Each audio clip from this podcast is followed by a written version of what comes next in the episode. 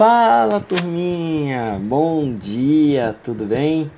Tio Jean na área, estamos chegando aí para fazer a gravação do nosso podcast. Como que foi seu fim de semana? Foi bem? Bom, espero que você tenha se divertido, aproveitado, descansado bastante.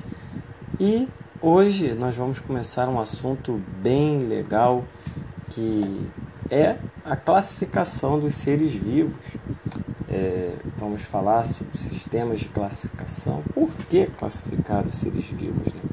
Antes de falar dessa classificação, eu queria começar lá perguntando para você: você sabe qual o tamanho da biodiversidade da Terra? Qual o tamanho da quantas espécies de animais, de vegetais, quantas espécies de peixes, de mamíferos nós temos? Essa é uma questão que sempre colocou uma pulguinha atrás da orelha no cientista e até hoje a gente não tem resposta. A gente fazer uma quantia, né, medir a biodiversidade é um grande desafio.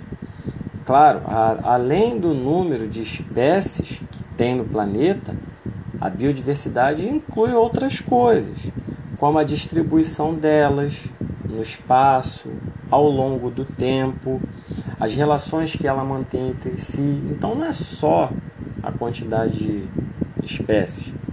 Leve em conta esses fatores, a distribuição no espaço, no tempo e as relações. Bom, é, hoje a gente tem uma estimativa que a gente tem de 500 mil a 100 milhões de espécies no planeta. É uma estimativa. É, sendo que a, a maioria ainda não foi descoberta e nem classificada.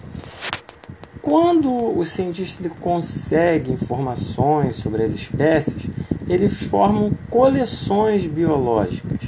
As coleções que a gente tem, ó, esses exemplos na, na imagem aí, ó, do nosso planejamento de aula. Eu tenho aí uma coleção com várias espécies de aves e de insetos, ali, ó, de borboletas. Temos ali, se eu não me engano, uh, uma espécie de gafanhoto, libélula, temos uma espécie de espécies de aves, então são coleções.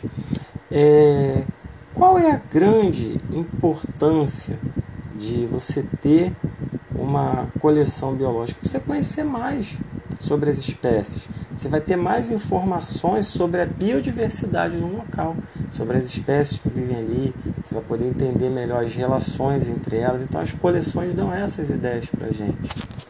Agora, para vocês, a definição, se perguntar, tio já defina o que, que é coleção biológica. Bom, o Sistema de Informação de Biodiversidade Brasileira, que é o órgão que controla isso, define a biodiversidade como o que? É um conjunto de fósseis, de organismos fósseis ou atuais, podendo ser um ser inteiro ou parte dele, que estão preservados e classificados com a finalidade de estudo. Então, essa é a definição de coleção. Seres que podem ser fósseis ou atuais, que já existiram ou que já existem, que ainda existem, partes desses seres que servem para estudo, que estão classificados, registrados e preservados. Então, essa é a definição de coleção biológica. Beleza? Tá todo mundo comigo? Bom, e os seres vivos, eles podem ser agrupados pelos cientistas de acordo com alguns critérios.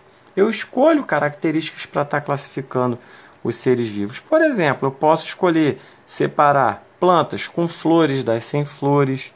Eu posso querer separar insetos dos que voam, dos que não voam. Eu estou escolhendo a característica voo. Eu posso é, separar as bactérias na forma como elas obtêm alimento, se elas produzem o próprio alimento ou não, se elas são parasitas, decompositores, enfim. Eu crio um critério para eu poder fazer a, a classificação dos seres vivos, para agrupar esses seres vivos semelhantes. Né? Os seres vivos, que são que eu, esses grupos que eu formo, é, na mesma categoria, vão ser seres que têm características muito parecidas, que são bem comuns. Estão entendendo?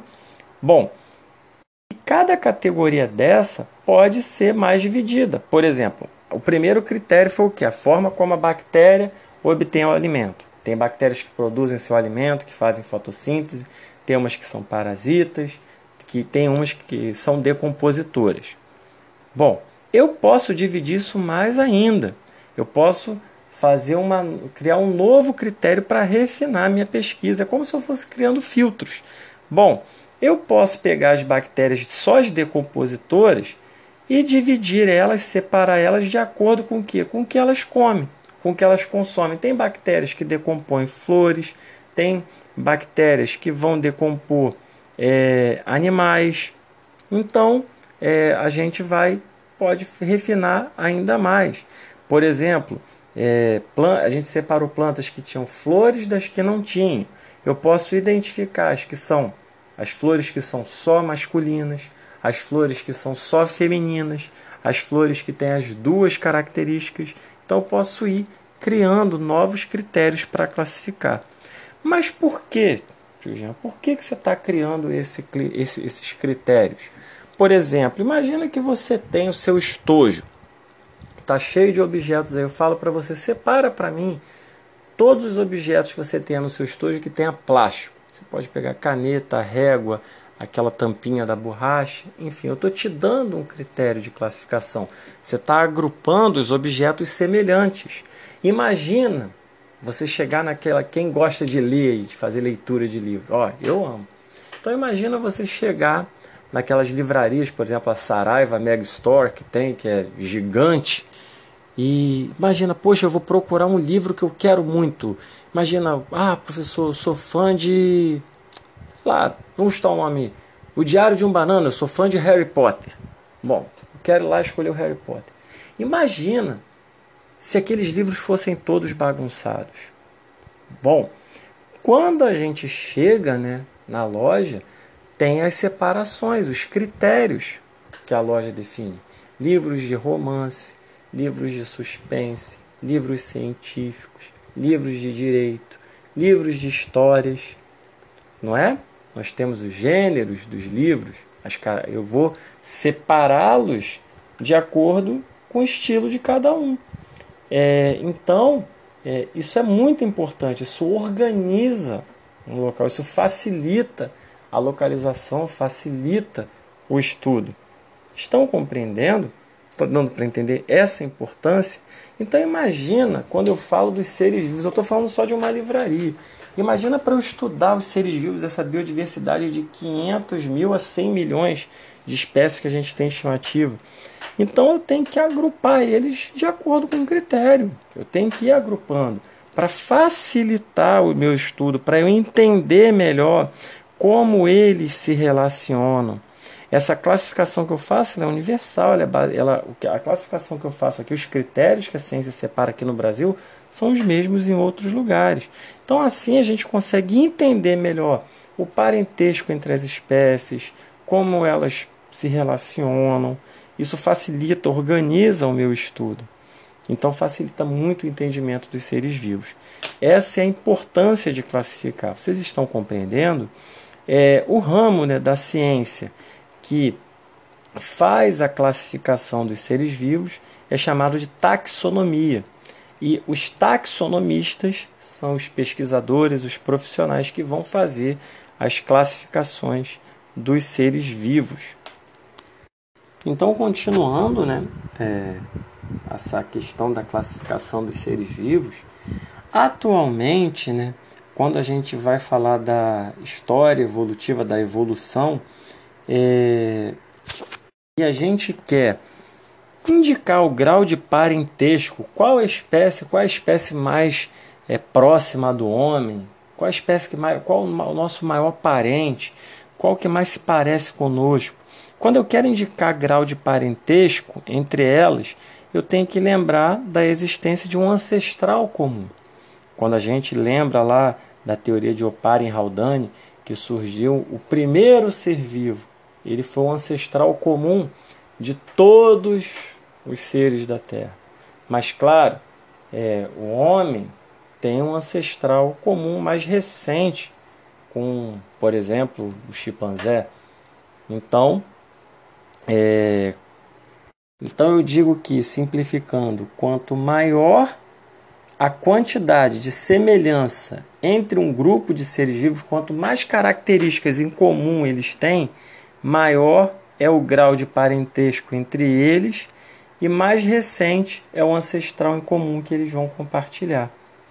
É, os critérios hoje que a gente adota para classificação são morfológicos, a forma do corpo, são fisiológicos, como o corpo funciona, então morfológico, forma do corpo, fisiológico, como o corpo funciona, e comportamentais de comportamento e genética de DNA. É, com a classificação, a gente consegue entender melhor a evolução dos seres vivos, os habitats que eles, que eles ocuparam, é, entender é, a conservação né, da biodiversidade, como ela acontece. E aí também a gente pode é, pensar né, em usos de seres para a medicina, para a indústria farmacêutica. Tudo isso é permitido pela classificação. Então, quando eu falo de critérios morfológicos, estou observando, por exemplo, a forma do corpo. Eu coloquei uma imagem para vocês aí na página 2 do nosso planejamento de aula. Observe ela aí comigo. Qual a semelhança entre uma cobra cascavel e um macaco? Eles têm algum grau de parentesco? Sim, eles têm coluna vertebral, os dois ao esqueleto da cobra. Ela tem coluna, o macaco também tem coluna vertebral, tem um grau de parentesco mais longe, mas tem. É, essa é a característica ali que está sendo compartilhada entre eles. É, por exemplo, um outro exemplo para vocês aí: porcos e lobos e lobos marinhos ou leões marinhos. Qual é a semelhança entre, entre eles, né? Eles têm o funcionamento do corpo parecido, eles são mamíferos, eles têm glândulas mamárias, se comportam de forma parecida, têm cuidado com os filhotes. Então, por eles terem essas mesmas características, são classificados no mesmo grupo dos mamíferos. Estão compreendendo? É, por exemplo, qual característica genética que é comum ao ser, humano, ser humano e ao camundongo? É a forma, né, a estrutura de alguns genes que tem no DNA, que são parecidos. Então a gente pode ter nessa questão um ancestral em comum com essas espécies. Então, sempre que tem características semelhantes, características é, nas duas espécies, elas vão ter um ancestral em comum. Que eu quero que vocês entendam, quanto mais característica, mais característica em comum tiver, quanto mais característica em comum tiver, mais característica parecida nas duas, mais recente é esse ancestral comum. Quanto menos características em comum eles têm, mais distante é esse ancestral comum. Beleza, pessoal? Por exemplo, se tio Jean perguntar para você qual a semelhança entre o jacaré, o sapo, qual a semelhança entre o jacaré, o sapo, a planta, entre o homem, o macaco, uh, entre a tartaruga, qual, qual é a semelhança entre eles, entre o camarão, por exemplo? Qual a semelhança que todos eles têm? Eles são organismos eucariontes, tem carioteca, tem um núcleo organizado. Então, isso aconteceu quando? Lá atrás. Você vê que esses organismos eles se parecem, têm muitas características em comum? Não. Então, o ancestral deles está lá atrás. Ficou bem entendido? Agora, por exemplo, o homem e o chimpanzé se parecem bastante. Temos dois braços, pernas, olhos, nariz, boca, pelos no corpo. É, eu cheguei a comentar com vocês que a diferença genética entre o homem e o chimpanzé é bem pequena, em torno de 1%. Então, é, aí eu pergunto para vocês: o nosso ancestral, o ancestral comum que a gente tem, está muito distante deles? Não, está bem próximo, é um ancestral recente, porque nós temos muitas características em comum. Ficou claro? Tranquilo, pessoal? Vou dar um pause aqui nesse podcast para ele não ficar muito grande, a gente volta com a parte final.